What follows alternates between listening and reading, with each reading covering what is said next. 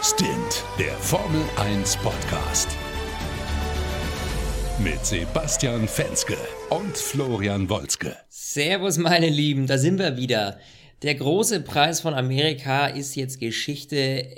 Spannender kann man sich es eigentlich gar nicht vorstellen. Basti und ich, wir haben natürlich wieder gespannt geschaut und sind total aus dem Häuschen. Basti, mein Lieber, erstmal Servus. Du bist wieder zurück aus dem Urlaub und dann gleich so ein Brecherrennen, oder? Gimme! Gimme! Oh. Mein Ohr fällt ab, mein Ohr fällt ab. oh mein Gott, ey, was habe ich mich gefreut, ey. Also, es ging nicht um Vettel, es ging nicht um Hamilton, es ging auch mal nicht um Verstappen, sondern Kimi hat gewonnen. Ich habe mich so gefreut. Ich glaube, ich, ich glaube, eigentlich alle Formel 1-Fans der Welt haben sich gefreut. Also, klar, wenn vielleicht ja. deren Favorite gewonnen, aber für Kimi freut man sich, oder? Ich habe mich ja, so brutal, gefreut. Vor allem, weil wir haben ihn ja abgeschrieben und es tut mir so leid lieber Kimi, lieber Iceman, ich muss mich bei dir jetzt hier höchst offiziell entschuldigen, weil wir haben noch gesagt, er wird nicht mehr siegen. Das naja, war's mit seiner Karriere. Wir, also, wir, haben, wir haben Fehler gemacht, wir haben nicht zu unserem Wort gestanden. Wir hatten am Anfang der Saison, in unserer Saisonvorschau, da haben wir noch gesagt, ja, Kimi, ein holt er sich nochmal, ein in seiner letzten Saison, ein holt er sich nochmal.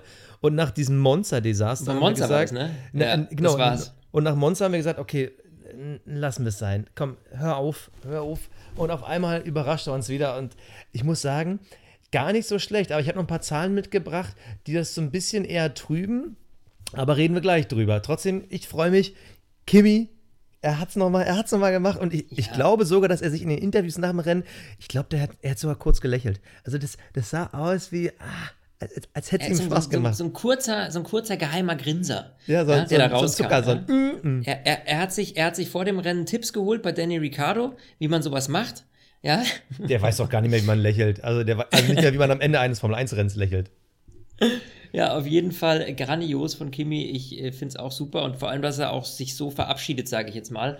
Auch wenn wir jetzt noch ähm, ein paar Rennen haben, aber trotzdem, das ist jetzt echt so, so wie so eine Abschlussveranstaltung gewesen und er hat dann nochmal gezeigt, äh, dass er es doch kann. Ähm, großen Respekt, finde ich super. Vor und nebenbei noch einen Rekord ist. aufgestellt, ne? Er hat und nebenbei noch einen Rekord Richtig. aufgestellt. Und zwar, Achtung, festhalten für alle äh, Zahlenfreaks, wie ich es bin. Kimi hat einen Rekord aufgestellt für die größte Lücke oder den größten Abstand zwischen dem ersten und dem letzten Sieg seiner Karriere. Also vorausgesetzt, das ist jetzt der letzte gewesen. 15 Jahre und 212 Tage sind vergangen seit seinem ersten Sieg in Malaysia 2003 und hat damit den alten Rekord von Michael Schumacher gebrochen. Bei dem waren es 14 Jahre.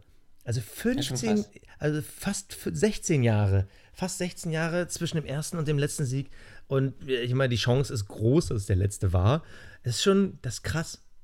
Das ist krass. Ich sag dir ganz offen. Da waren wir ähm, beide noch pubertär, weißt du, als der das erste Mal gewonnen hat.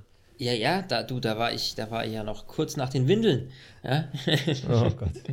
Aber es ist echt so, dass ich sagen muss, ich bin jetzt vorsichtig übrigens, ich werde diese Saison erst nach dem letzten Rennen dieser Saison behaupten, ob er nochmal siegt oder nicht. Ich werde mich jetzt zurückhalten. ja, okay, okay, ja, bin ich bei dir. Ganz ehrlich, äh, da bin ich jetzt vorsichtig. Wer weiß, ob er es nicht nochmal irgendwo packt, aber es war auf jeden Fall mal schon eine grandiose Vorstellung. Super gemacht. Ähm, da muss ich sagen, bei seinem Teamkollegen, das war wieder so ein Hei, hei, hei, hei, hei, hei. Ah, der Sebastian, Mai, also wenn es nicht dein Namensvetter wäre, ich weiß auch nicht irgendwie, das liegt bei euch am Namen. Das ist, äh, es ist wirklich, also, es ist eine Katastrophe. Nach dem Rennen habe ich mir gedacht, ich, ich stelle jetzt mal eine steile These in den Raum. Ich glaube, so steil ist sie gar nicht für Formel 1-Fans, die wirklich die Saison wirklich von Anfang bis zum Ende detailliert beobachtet haben wie wir. Ich muss sagen, wir hatten letztes Jahr schon gesagt, Ferrari hat die WM selber weggegeben. Dieses ja. Jahr muss ich sagen, sie haben es wieder getan, sie haben wieder die WM selber versaut.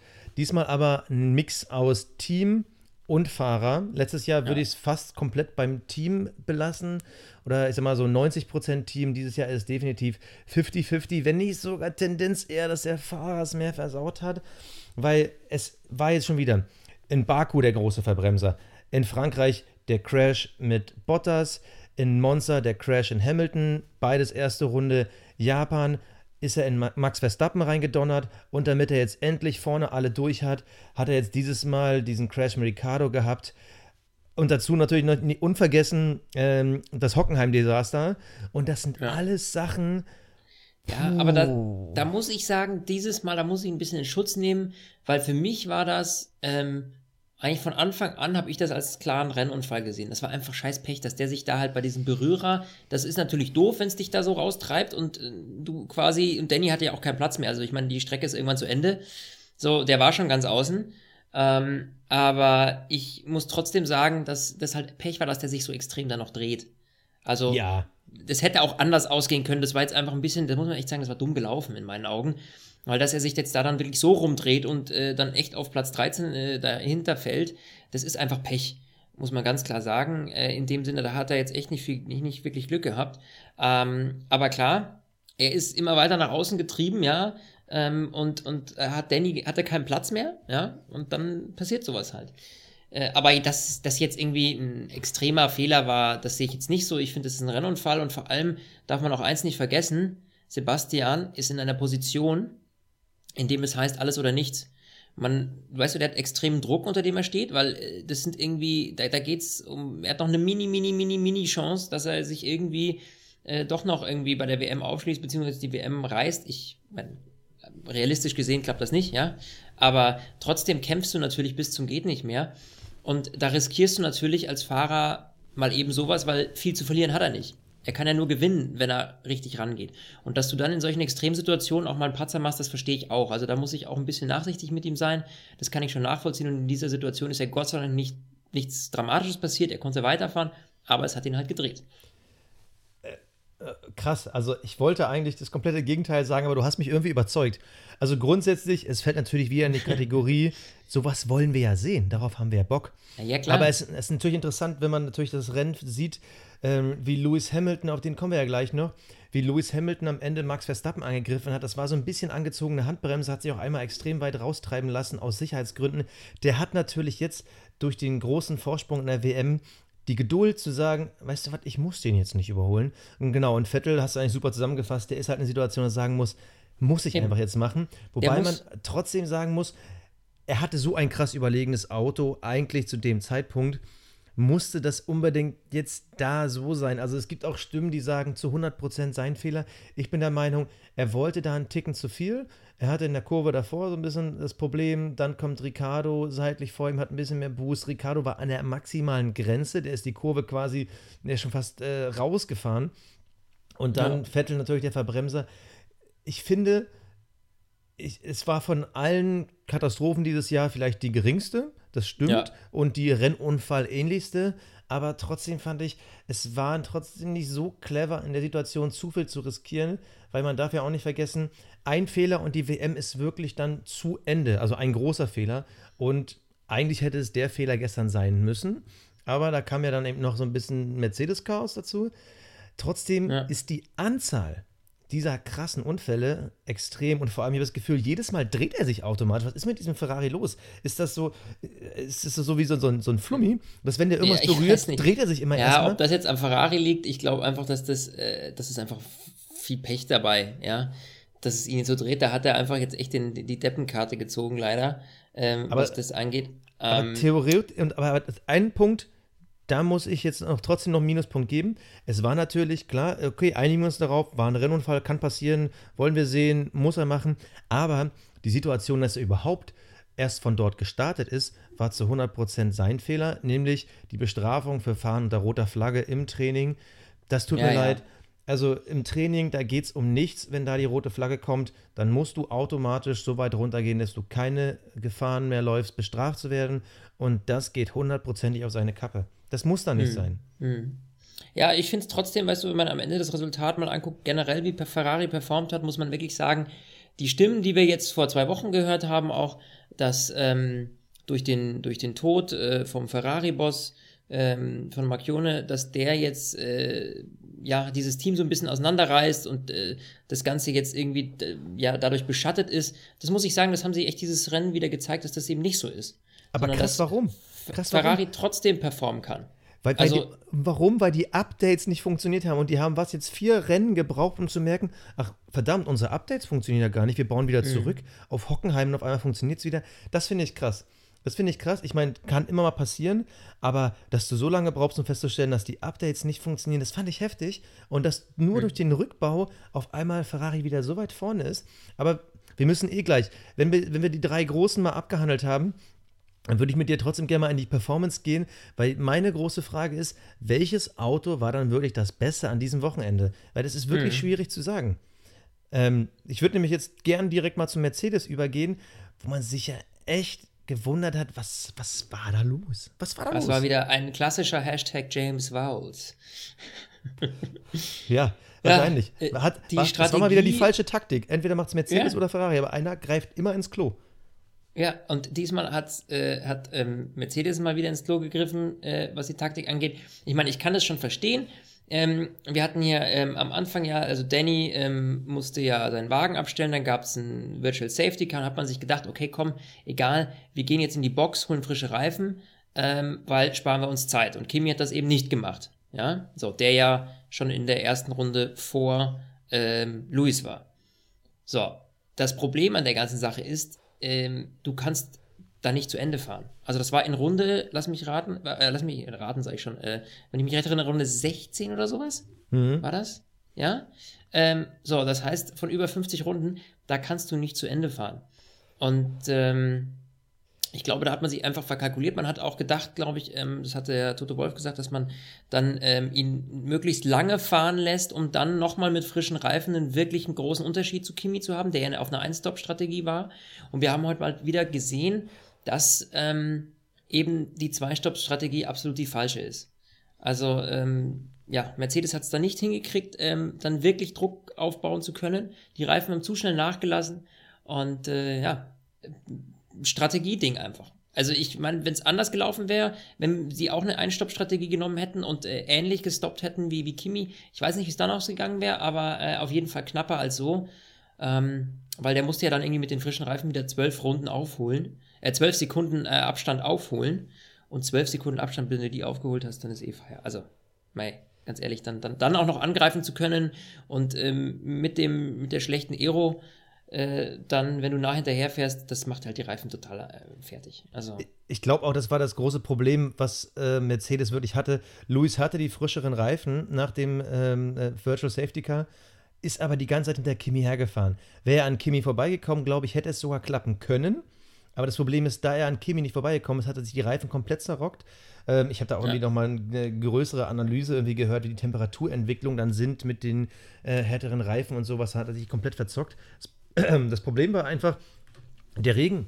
Der Regen am Wochenende, man konnte die äh, soften, also die harten Reifen, man konnte sie einfach nicht testen, wie lange sie halten.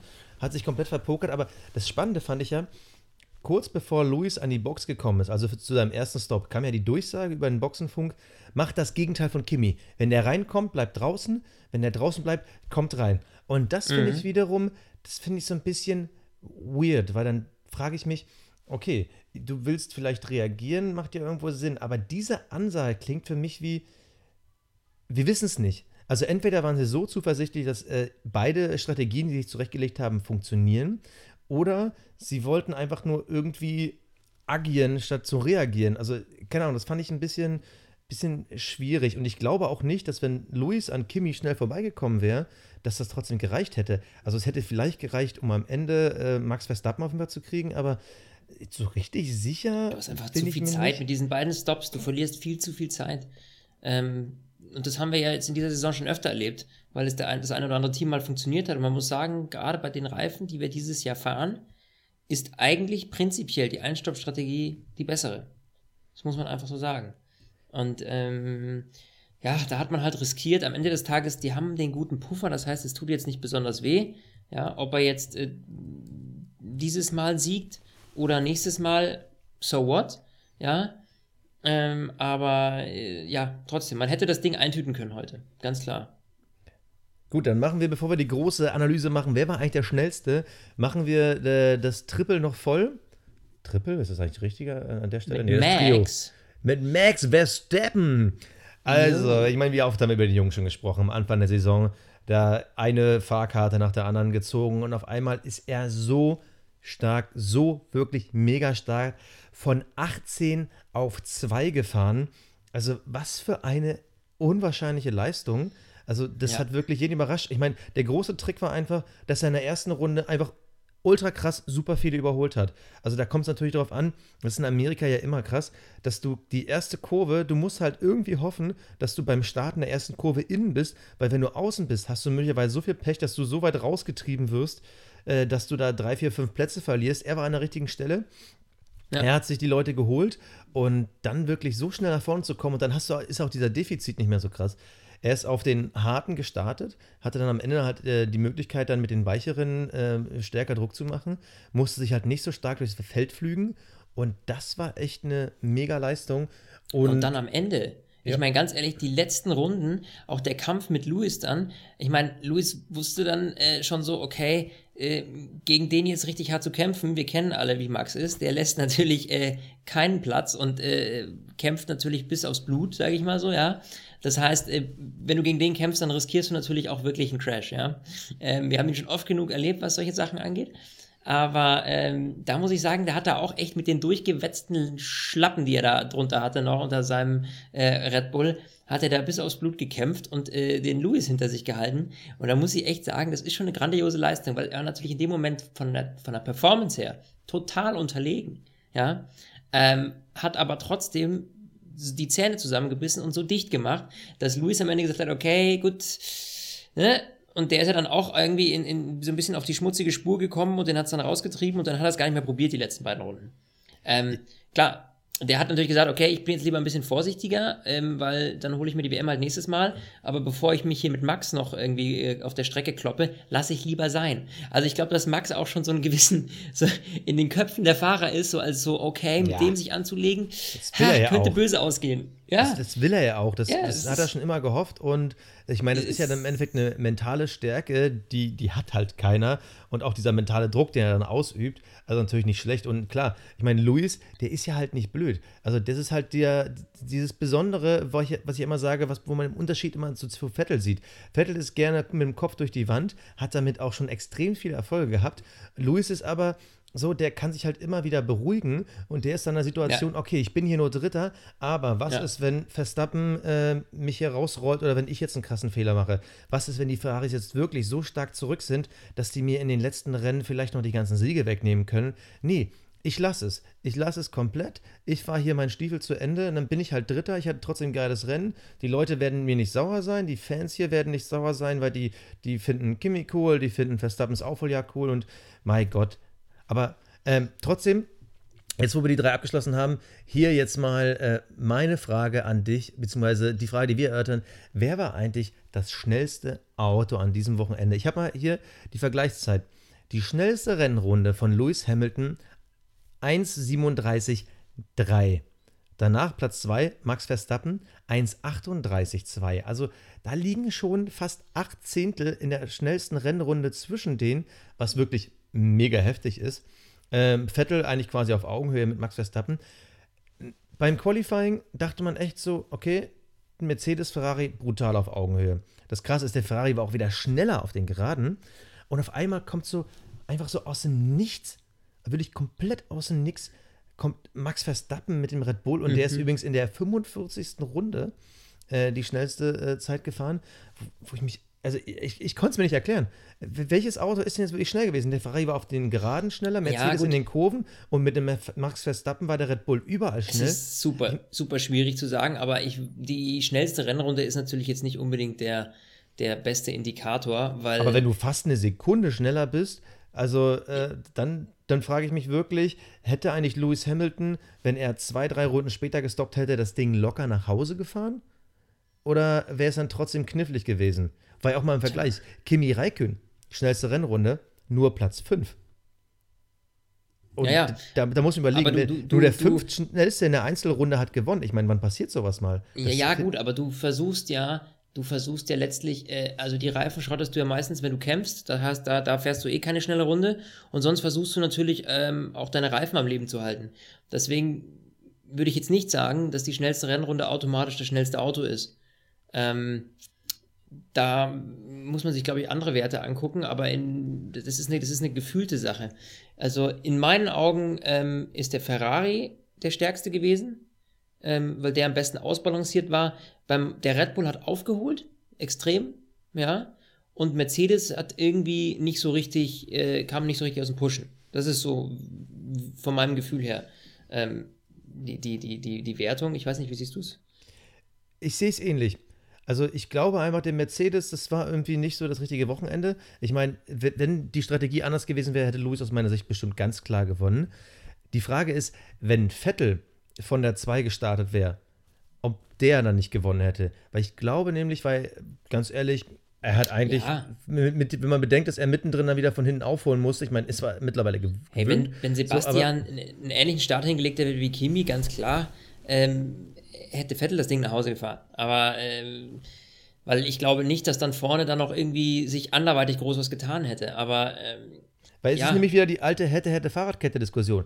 Wenn Richtig. Luis kein Problem an der Box gehabt hätte, beziehungsweise mit der Strategie, wenn Vettel nicht diesen Dreher gehabt hätte, beziehungsweise allgemein noch die äh, rote Flagge, wenn der von zwei gestartet wäre, ich glaube, das mhm. wäre wirklich ein richtig geiler Fight gewesen um die WM-Krone. Schade, dass wir die nicht sehen konnten. Ich bin gespannt, ob wir jetzt nochmal irgendwas Mexiko-mäßig sehen werden. Äh, mhm. Ich denke mal, also, was müsste denn äh, Luis werden, damit äh, die WM weitervertagt wird? Das muss ich selber mal gucken. Es sind noch 70 Punkte Unterschied, 75 sind noch zu holen. Was ist denn das dann? Ja, dann müsste ja. ja gut, also. Also Achter. jetzt. Äh, ja, ja, ja. Ne, brauchen wir gar nicht drüber reden. Also Vettel müsste so oder so alle Rennen gewinnen und Luis müsste eigentlich dreimal ausfallen, da brauchen wir gar nicht drüber zu reden. Also ich verbiete mir auch, das dass wir irgendwann nochmal dieses mathematisch, konnte natürlich, äh, darüber reden wir nicht, also das Ding ist durch. Aber ich möchte mal spontan so das Fass aufmachen. Ich gehe davon aus, wir haben noch drei Rennen. Also Vettel wird Minimum noch eins gewinnen. Luis kann sein. Und Mexiko ist ja das Spannende. Der ist ja aufgrund der ähm, Höhe über Meeresspiegel die Motorleistung nicht ganz so entscheidend, weil natürlich weniger Sauerstoff in der Luft ist. Und da, da rechnen sich die Red Bulls ja extrem viel aus. Und ich würde fast den Deal eingehen zu sagen, wir werden noch drei unterschiedliche Sieger aus drei unterschiedlichen Teams. So, also das Jahr ist sehen. natürlich hochgepokert. Was kriege ich, wenn es nicht so ist? ja, nix, aber. Also jetzt mal ja. ohne Witz, also wenn ich mir jetzt wirklich angucke, was für Strecken danach kommen und wo die Autos gerade liegen, ich meine, Red Bull hat ja nicht umsonst gerade extra für Mexiko zurückgetauscht. Ich kann mir wirklich vorstellen, dass wir sagen können, okay, äh, Mexiko, Verstappen, in Brasilien wird es Vettel und dann äh, das letzte mhm. Rennen holt sich dann Hamilton. Das kann ich mir könnte, könnte, könnte sein. Äh, oder äh, Kimi macht es doch nochmal. Hm? Who knows? Aber äh, ich sag dir eins: ähm, In Mexiko äh, wird Red Bull das Ding nur holen, wenn sie nicht so einen Murks machen äh, wie Esteban Ocon und Kevin Magnussen. Oh Gott, Beziehungsweise ja. es geht hier um eine, eine Thema, da kann ich nur den Kopf schütteln. Dieses Tankdrama. Also man muss dazu sagen, Esteban Ocon P8, Kevin Magnussen P9. Jetzt gab es aber Regel-Techtelmechtel und Regeldrama, weil die haben beide nämlich zu viel Sprit verbraucht. So, wir haben ja diese 105 Kilogramm, äh, die man am Ende des Tages äh, verbrauchen darf. Äh, dann gibt es da noch unterschiedlichste Regeln, von denen ich noch gar nichts wusste, dass du auch nur ähm, im du Durchschnittsverbrauch pro Runde darfst du nur eine gewisse Anzahl an äh, gewisses Kilogramm Sprit verbrauchen. Und also ein Riesentheater. Und jetzt hat am Ende Magnussen auf die gesamte Distanz 0,1 Kilogramm zu viel verbraucht. 0,1 Kilogramm. Und deswegen gab es jetzt Theater. Boah, das ist, also ganz ehrlich, äh, das, das, ist wie, das ist ein Schnapsglas. Ja, also. Ein Schnapsglas. Äh, schön, wie deine Recheneinheiten gehen. Ja, also, äh, äh, das ist echt, ist einfach abgefahren, ja. Also, dass wir uns wegen so, so einem Murks hier rumstreiten. Bei Ocon war es so, dass er im, der Letz-, im, im, im letzten Abschnitt der ersten Runde ein bisschen zu viel verbraucht hat und äh, sich dadurch auch nicht mal einen Vorteil oder so verschafft hat. Also, äh, da muss ich ehrlich sagen, ja, es gibt diese Regel und man kann sie gut überwachen und jeder hat Anzeigen im Display, der einem sagt, hey Kollege, äh, äh, äh, äh du verbrauchst gerade zu viel, fahr mal wieder sparsamer. Aber das ist die alte Debatte, will ich im Rennsport dieses Theater haben? Will ich mich mit, oh, ich muss ein bisschen langsamer fahren, ich muss Sprit sparen. Ähm, boah, also ich kann mich da innerlich so aufregen, ja. Ich meine, ich weiß, es gibt diese, es gibt diese Regel, jeder muss sich dran halten, alles klar, und es wird bestraft, wenn man es eben versaut. So, die Jungs haben es versaut, ja, Pech gehabt. Aber ich finde einfach, da, da geht es nicht um die, um das Thema, dass man jetzt da hart durchgreift, sondern da geht es um dieses Reglement an sich. Also das äh, finde ich echt, echt, äh, also mich nervt das einfach. Ich weiß nicht. Ja, aber ich, ich muss dir da leider widersprechen. Also ähm, grundsätzlich, klar, ich will nicht über Tanken reden, aber es gibt halt Grenzen und Regeln. Und das ist auch ein bisschen diese Formel Öko, die man da irgendwann eingeführt hat. Man möchte halt nicht mehr als die großen Benzinbomber der Weltmarken quasi angesehen werden. Also willst du es irgendwie begrenzen und dafür musst du halt Regeln einführen. Und ja, man, dafür sind die Regeln da. Übrigens das erste Mal, dass überhaupt dagegen verstoßen wurde. Also, und dann natürlich auch noch zweifach. Und ganz ehrlich, wir haben über die Hm, Boxen. Na, 2014 Danny Ricciardo, war da nicht mal was? Ja, aber das war das allererste Rennen, wo das überhaupt gemessen wurde. Und äh, da wurde er, glaube ich, noch durchgewunken. Also deshalb, also dass hier jemand richtig dafür bestraft wurde, gab es ja dafür nicht. Ähm, gerne auf äh, Facebook oder äh, Twitter schreiben, wenn wir irgendeinen Fakt übersehen haben. Aber das war auf jeden Fall das, was ich soweit recherchiert habe. Und wie gesagt, die Grenzen sind da und du musst sie halt irgendwo dann auch beachten. Und bei allen Teams wurde gesagt, ich glaube, bei Verstappen war die Ansage und ähm, ich weiß gar nicht, bei zwei, drei anderen Fahrern war die Ansage auch, achte auf deinen Benzinverbrauch. Und die anderen haben es ja geschafft. Weißt du, wenn jetzt da sieben oder acht Autos drüber gewesen wären, hätte ich gesagt, okay Leute, irgendwas hat mit Strecke und so nicht ganz funktioniert. Vor allem, vielleicht ist diese Bergaufpassage mehr Verbrauch, kann man so vielleicht einfach nicht machen. Aber, Aber da es jetzt uns- zwei waren, und vor allem, es ist ja wirklich so, bei Ocon war es das Motormapping, hat man klar zugegeben, man hat eine falsche Einstellung gefahren, man hat die Einstellung geändert und dann war wieder alles richtig. So, also das war da einfach nur, man hat eine neue Software ausprobiert, zack, fertig, Denkfehler. Bei Magnus ist Ja, aber- halt, es sind nur 0,1 Kilogramm. Also, ich bin komplett bei, ich, ich bin auch dagegen. nimmt uns dieses, weißt du, der Punkt ist, nimmt uns jetzt mal aus Zuschauerperspektive, nimmt uns nicht diese Regel verdammt viele Kämpfe? aber was willst du denn machen? Was wäre Ja, dein Lösungsansatz? Ja, ja ich, ich, ich, du, weil ich, ich, ich halte nicht so viel von dieser Formel Öko, deswegen, äh, äh, ich, ich, ich finde einfach da, da- dass man das so begrenzt, dass die Autos hier wirklich äh, dauernd äh, sparen müssen, ja, dann packt 20 Kilo oben drauf und kein juckt's mehr.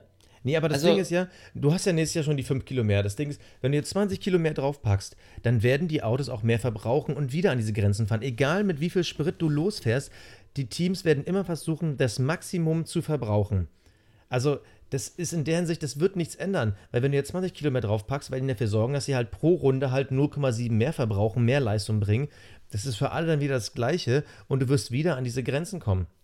Es ist einfach todesnervig. Und Ich andersrum, wenn es andersrum, wenn du also sagst so, ey Leute, ähm, ihr dürft maximal 110 mitnehmen, äh, von mir aus äh, nehmt weniger mit. Ähm, wenn ihr weniger verbraucht und trotzdem Leistung bringt, dann habt ihr sogar noch einen Boni. Das wäre wiederum auch irgendwie falsch, weil dann würden wir alle noch darüber reden, wie wenig verbraucht der und wie viel ist der im Tank. ja, wäre das, ist doch Schlimmste die Käse. Wir sind doch 1. nicht hier, äh, keine Ahnung, auf dem Twingo-Contest. Äh, also, ja, Ja. gut. Ja, es ist halt, Also ist die halt ein ist- sehr, sehr, sehr streitbares Thema, weißt du? Das ist, Müsste man die Grauzone ausweiten, weil auch da ist das Ding, dann wirst du trotzdem immer ja, versuchen. gut, aber wenn du die diese Grauzone, hast. Also, genau, wenn du die okay, ich hab Grauzone ausweitest, dann nutzt jeder die. Grauzone.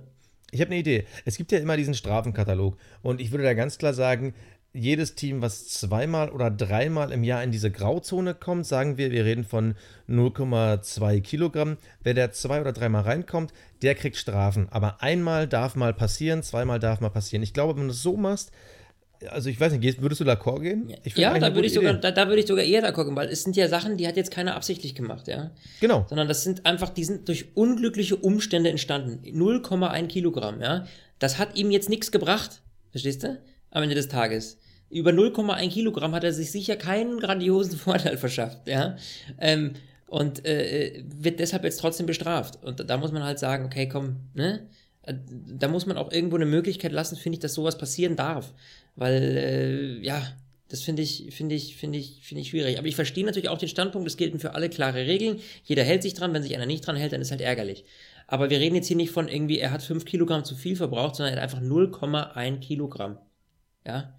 Ähm, so, das ist echt, das ist ein, das, das ist, ein- das ist ein halbes Wasserglas voll. Nicht mal. Das ist echt, das ist ein, nix ist das. Ähm, das sehe ich echt, äh, ja, das ist einfach, weiß ich nicht, finde ich, find ich schade, dann um so, so, so einen Käse zu diskutieren. Also, aber Ich, ich liebe es, wenn du dich aufregst, weil Ja, ich reg mich auf. du bildest dann immer so leere Sätze. So dieses, das ist, weißt du, was ist dieses, das regt mich auf. Also, das weißt du, ich, ich will jetzt nicht. so, weißt du, so, man redet, ohne was zu sagen, wenn ja, ich so ist das, wenn man keine klaren Argumente hat und nur aus seiner Emotion heraus. Aber das ist äh, ja das versucht Tolle, das ist ja ein emotionaler Sport, das ist ja das Tolle, Ja. deshalb reden wir auch darüber. Übrigens, wo Licht, äh, wo Schatten ist, ist auch Licht. Markus Eriksson ist dadurch zehnter Platz geworden, hat einen Punkt bekommen und Brandon Hartley kam dadurch das dritte Mal in die Punkte, Platz 9 und ganze zwei Zähler mitgenommen. Ähm, Wow. für, für, für beide ändert sich nichts. Äh, also doch, Eriksson hat damit Lance Stroll in der Fahrerwertung überholt. Äh, Glückwunsch. Ähm, ja, so viel zu dem Thema. Ähm, ganz nebenbei, Fernando Alonso, er ist immer noch auf der Abschiedstournee. Diesmal ging sie wieder nur bis in die erste Runde. Also irgendwie, die, das Pech bleibt ihm hold. Und mittlerweile wird es auch echt schwierig bei der Fahrerweltmeisterschaft, äh, also als würde er noch um die Weltmeisterschaft fahren, aber da nochmal einen guten Eindruck zu hinterlassen, aktuell Platz 10. Und hinter ihnen äh, aktuell Esteban Ocon, der theoretisch jetzt vor ihm wäre. Also dieser tolle Saisonstart, wir haben schon so oft drüber gesprochen. Er ist einfach Ja. mittlerweile sowas von in Vergessenheit geraten. Schade, Schokolade, würdest du jetzt wieder sagen. Aber hey, Schade Schokolade. Richtig. dafür, Aber, dafür, äh, dafür, ja. ganz kurz, dafür haben die Renaults, ja, über die wurde relativ wenig am Wochenende gesprochen, aber die Renaults haben einen persönlichen Rekord aufgestellt. Und zwar sind beide Renault-Fahrer ins Ziel gekommen. Und da freuen wir uns natürlich vor allem, dass Nico Hülkenberg ins Ziel gekommen ist. Ist ja auch nicht mehr so oft passiert in den letzten Rennen. Ja, sie haben echt geschwächelt, die zweite Saisonhälfte, muss man ganz klar sagen. Aber das hat man letztes Mal schon erwähnt, dass äh, das bei Renault echt ein bisschen tricky ist dieses Mal. Genau, von den letzten sieben Rennen nur zweimal ins Ziel gekommen. Jetzt Mhm. wenigstens wieder mal auf Platz 6. Fand ich super. Hat mir gefallen. Mal wieder Best Ja. of the Rest. Und War das zu viel gerade? ich muss, äh, ja, ist, äh, ich habe meinen Fremdscham schon wieder runtergeschluckt. Okay, alles klar. Äh, ähm, wen ich gerne noch, äh, wir müssen gratulieren, das ist zwar schon ein bisschen her, aber wir müssen trotzdem gratulieren. Mick Schumacher Oh ja. ist Formel 3 Europameister. nicht schlecht, Herr. Hey, hey, schlecht. hey. Und dafür, dass es am Anfang der Saison echt nicht gut aussah, Respekt, super gemacht und äh, jetzt sind auch echt sämtliche Zweifel äh, weg, dass der Junge mal irgendwie in die Formel 1 kommt. Alle möglichen Fahrer und Teams haben sich ja schon geäußert und jeder, bei jedem ist er herzlich willkommen. Also ich gehe auch davon aus, wir werden ihn sicher irgendwann in der Formel 1 sehen. Ähm, nächstes Jahr zwar noch nicht, aber es wird passieren und ähm, Ferrari hätte ihn gerne, Mercedes sagt auch nicht nein und bei Red Bull hat er, glaube ich, auch einen ganz guten Stand. Also äh, er, er kann sich quasi aussuchen. Ähm, finde ich super, finde ich schön, ich freue mich auf ihn. Ich hoffe nur, dass sie ihn nicht verheizen. Also, ähm, da steckt natürlich ein dicker Name dahinter und ich glaube, das kann dir ganz schnell passieren, ähm, dass Erwartungen an dich gestellt werden, die du nicht erfüllen kannst. Aber ich finde, das ist ein Thema, darüber sollten wir vielleicht auch nochmal in, ähm, in der Saisonpause reden, in der Winterpause. Ähm, finde ich einfach ein ein spannender Aspekt, wie er sich so entwickelt hat über die ganzen Jahre und wann wir ihn vielleicht in der Formel 1 sehen könnten. Das wäre mal ein Thema, sollten wir mal länger drüber reden. Ähm, Ex-Fahrer äh, Pascal Wehrlein, jetzt in der Formel E, also äh, wie Stoffel van Dorn auch. Das heißt, Wehrlein geht jetzt wieder zurück von der DTM in den Formelsport. Was hältst du davon? Ach, da fragst du mich wieder. Aber Mick Schumacher hast du jetzt einfach mal komplett alleine abgefrühstückt, ja? Ja, die guten Themen behalte ich ja für mich. Doch, das ist ja. äh, okay, äh, dann senfe ich mal ganz kurz zu Wehrlein, bevor ich dann doch noch ein, zwei Sätze zu Mick sagen will. Also, ähm, Wehrlein, Formel E, äh, ja, war ja absehbar. Mercedes ist ja jetzt raus aus der DTM. Ähm, da ist natürlich die Frage, wo geht er hin? Ich weiß gar nicht, ist das Team schon bekannt? We wechselt er zu dem äh, Mercedes-Team, was jetzt dann in übernächstes Jahr dann zum Mercedes-Team wird? Ähm, grundsätzlich ein guter Schritt, weil er bleibt in der Reichweite. Das ist eine ganz, ganz wichtige Sache, dass er jetzt nicht in irgendwas komplett Verrücktes Ja. wechselt, sondern dass er wirklich in Reichweite der Formel 1 bleibt. Und Er muss auf jeden Fall noch die aktuelle Handynummer von Toto Wolf haben, ja? Willst du damit sagen? Ja, also in dem, Ja. in dem Moment, äh, wenn jetzt Mercedes in der DTM geblieben wäre und Wehrlein bei Mercedes, wäre er quasi noch in der Mercedes-Reichweite mit der Formel E. Bleibt erst noch ein bisschen und somit bleibt noch ein bisschen, wirklich ein bisschen Resthoffnung, dass nochmal in die Formel 1 zurückgeht. Ich persönlich glaube es mittlerweile nicht mehr. Einfach nur, weil sonst hätte man einfach viel öfter mal den Namen irgendwie gehört, dass gemunkelt wird im Fahrerlager etc. Sag niemals nie, aber Ja, aber ich, ich wüsste gerade auch nicht, für welches Team. Deshalb Ja. ähm, Es ist freut mich, dass er Formel E fährt und ähm, ja, ich hoffe So, mal, dass jetzt- er noch ein bisschen was rockt. Darfst ich- du, du kriegst jetzt 40 Sekunden Mick Schumacher. Nee, nee, nee, nee, nee, das schaffe ich nicht, weil im Endeffekt, ich will auch was ähnliches sagen wie du, weil ich habe echt ein bisschen genauer drauf geguckt, äh, wie die vom, äh, ja, wie die, sich die Rennsportkarriere von Mick Schumacher entwickelt. Ähm, ich fand das vor allem am Anfang sehr interessant, dass Sabine Kehm, das ist ja die Managerin und Sprecherin der Familie, ähm, dass die ja am Anfang ja sogar noch so Interviewverbots äh, ausgesprochen hat. Das war, glaube ich, noch vor zwei Jahren. Und dann erst in der Formel 3 wurde er quasi so ein bisschen zu einer öffentlicheren Persönlichkeit, fand ich äh, sehr interessant, weil man ja wirklich versucht hat, eben Schumacher-Style so ein bisschen am Boden zu bleiben, aber trotzdem zu zeigen, wir sind da. Und äh, die letzte Saison war natürlich so ein Moment, wo ich gedacht habe, ah, da reicht halt der Name halt nicht. Und auch der Saisonanfang, hast du eben doch schon gesagt, das sah nicht gut aus. Und witzigerweise, ich habe mit meiner Freundin die ähm, Berichte vorm Rennen geguckt, jetzt äh, in Amerika. Und da kam auch diese Mick Schumacher-Geschichte bei RTL. Und sie meinte dann so, ach krass, ich wusste gar nicht, dass der fährt. Und da habe ich erst mal erzählt, ja, und weißt du, was das Geile ist? Erster Formel 3-Sieg dieses Jahr in Spa, das ist die Strecke, wo sein Papa damals seinen ersten Sieg und seine Weltmeisterschaft und sein, sein Wohnzimmer und dann kam der Sohn und hat da auch gewonnen und ist dann, danach hat er erstmal so gut wie alle Rennen gewonnen und dann meine, meine Freundin so, Oh, das ist eine voll schöne Geschichte. Und genau das ist es. Und deshalb hoffe ich das Gleiche, deshalb hoffe ich das Gleiche, wie du gesagt hast, äh, dass Mick Schumacher den Weg in die Formel 1 schafft und vor allem zum Ja. richtigen Zeitpunkt, nicht zu früh, äh, frühestens wahrscheinlich in zwei Jahren. Und eigentlich ist er ja, also soweit ich es mitbekommen habe, bin ich mir aber nicht ganz sicher, gehört er ja eigentlich zur Red Bull-Schmiede, glaube ich sogar. Äh, witzigerweise meine Freundin so, ja, aber Ferrari wird doch alles machen. Na, ob Ferrari, die mit jungen Talenten fangen die gerade erst an, ein bisschen warm werden lassen, aber theoretisch wäre Mick Schumacher jemand für die Ära nach Lewis Hamilton und Sebastian Vettel. Die haben, glaube ich, beide gleichzeitig äh, Vertragsende, wenn Mick Schumacher in die Formel 1 kommen könnte. Natürlich immer mit dem großen Fragezeichen, ist der denn schon so weit? Vertrauen die so viel auf ihn? Mhm. PRQ-mäßig wäre es natürlich ein, ein super Ding. Ich glaube, die Formel 1-Quoten bei RTL würden sich auch spontan verdoppeln. Ich sage dir was, was heute Hamilton und Vettel sind, sind morgen Leclerc und Schumacher. Und Verstappen, also der ist dann auch noch nicht so alt. ne? Ja, Verstappen ist auch noch nicht raus, ja. Der wird dann, ja, stimmt. Verstappen ist auch noch, ja. also Richtig. könnte aber eine gute Generation sein, vor allem für uns als deutsche Fans. Äh, natürlich gut, wenn dann auch wieder äh, mit Mick Schumacher ein Deutscher vorne mit bei wäre. Wäre eigentlich ein Deal, würde ich mitgehen. Also Leclerc als so ein äh, monegassischer Italiano, äh, Magnussen als äh, Holländer, äh, Quatsch, äh, Verstappen als Holländer, Mick Schumacher, würde ich sogar spontan unterschreiben. Würde ich gerne sehen. Ja, es hat sowas, und, äh, apropos, was mir gerade einfällt noch, äh, Verstappen durfte übrigens dieses Jahr, der kleine Junge, der durfte dieses Jahr zum ersten Mal an einer Shampoosflasche nuckeln in, in äh, den USA, weil er jetzt 21 ist. ja, schön, ne? Hä? Also äh, in Amerika durfte er jetzt das erste Ja. Mal trinken oder durfte er vor. nee, Ja, also- eben. Deswegen durfte er jetzt beim Grand Prix das erste Mal auf dem Treppchen äh, aus der Flasche nuckeln. Ach, witzig. Okay, nee, habe ich gar nicht. Äh, ja, finde ich geil. das ist äh, amerikanisch. Und dann muss ich noch eine Sache sagen. Wir haben ja vorhin der FIA schon einen Tipp gegeben. Die FIA hat schon bereits auf uns gehört. Und zwar ein Thema, das hatten wir, ich glaube, ziemlich am Anfang der Saison, wo es darum ging, dass man eine neue Reifenfarbe mal wieder eingeführt hat. Die FIA hat auf uns gehört und ab nächsten Jahr gibt es nur noch drei Reifenfarben. Ja, Und richtig. auch nur noch drei Reifennamen. Dann gibt es nämlich weich, mittel und hart. Also soft, medium und hart. Man hat auf uns gehört. Finde ich gut. Finde ich geil. Finde ich super Fan. Aber man muss dazu sagen, nicht falsch verstehen, das heißt nicht, dass es ausschließlich drei Reifensorten gibt. Die werden nur, es gibt nur drei verschiedene Namen. Es gibt weiterhin sechs Reifensorten, aber bei jedem Rennen heißen die halt gleich. Entweder hard, soft oder medium, ja. Und ähm, ja, so dass es halt einfach nicht äh, man durcheinander kommt mit Hyper, Super, Ultra, whatever Soft, ja. Ähm, Aber finde ich, find ich ein guter Move, weil ganz ehrlich, Ja. ähm, ich, ich meine, ich, es sind ja so viele Reifennamen, dass ich auch persönlich ja gar nicht mehr durchsehe. Und wenn du mir jetzt sagst, ey, die fahren den Soft, dann denke ich mir so, ach ja, der hat ja in Russland 43 Runden gehalten und in Baku waren es ja dann äh, 49. Ah, klar, da kam der Ferrari gut auf. Klar, ja, aber weißt du, aber der, die fahren auch den Hypersoft, der war wiederum in Monaco und in Australien und ich, sorry, aber mir kann keiner erzählen, dass er sich die einzelnen Reifenmischungen Ach, merkt und dann nein, irgendwie niemals. anwenden kann.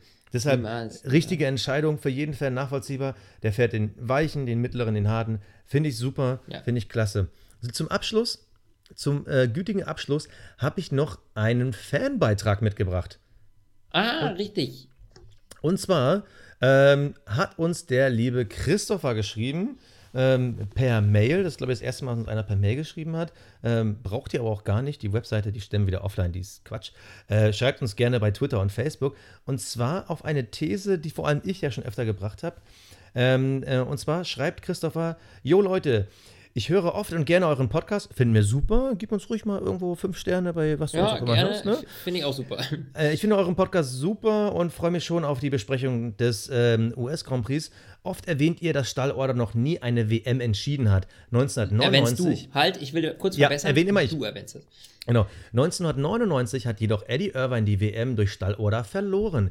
Er durfte Schumacher in Magny-Cours nicht überholen. Zu diesem Zeitpunkt hat Ferrari alles auf Schumacher gesetzt. Diese, äh, dieser verletzte sich jedoch leider in Großbritannien und so fehlten ihm die entscheidenden Punkte am Ende der WM gegen Hackingen. So, jetzt natürlich die Geschichte. Äh, in, stimmt das oder stimmt das nicht? Also grundsätzlich ist es eine Meinung, kann man komplett d'accord gehen.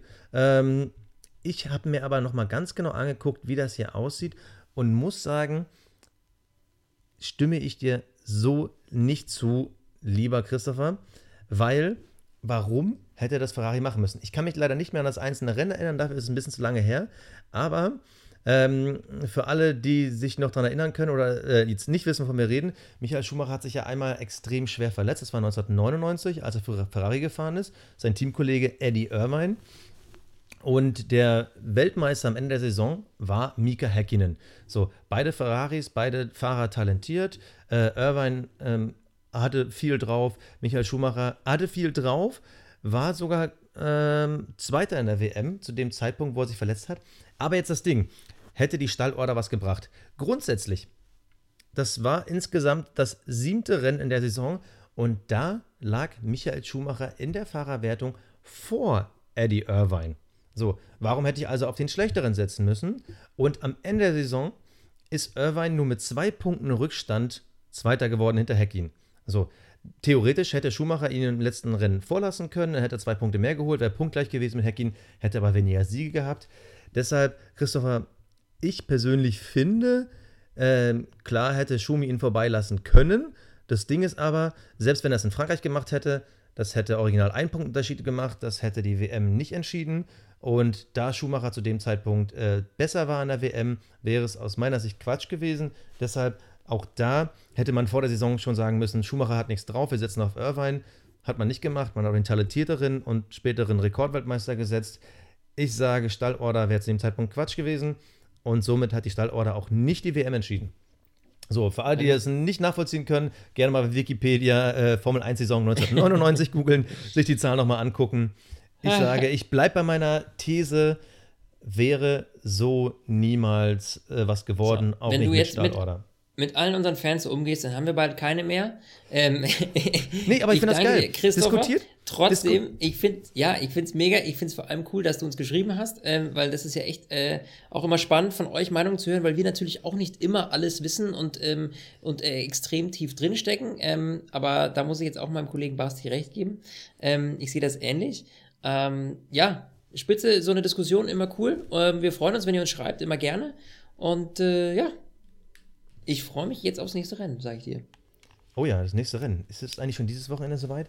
Mexiko mag ich ja total, ne? Also, wenn sie da unter dieser Tribüne da durchfahren, finde ich ja ultra geil. Ist auf jeden Fall Action garantiert, mein Lieber.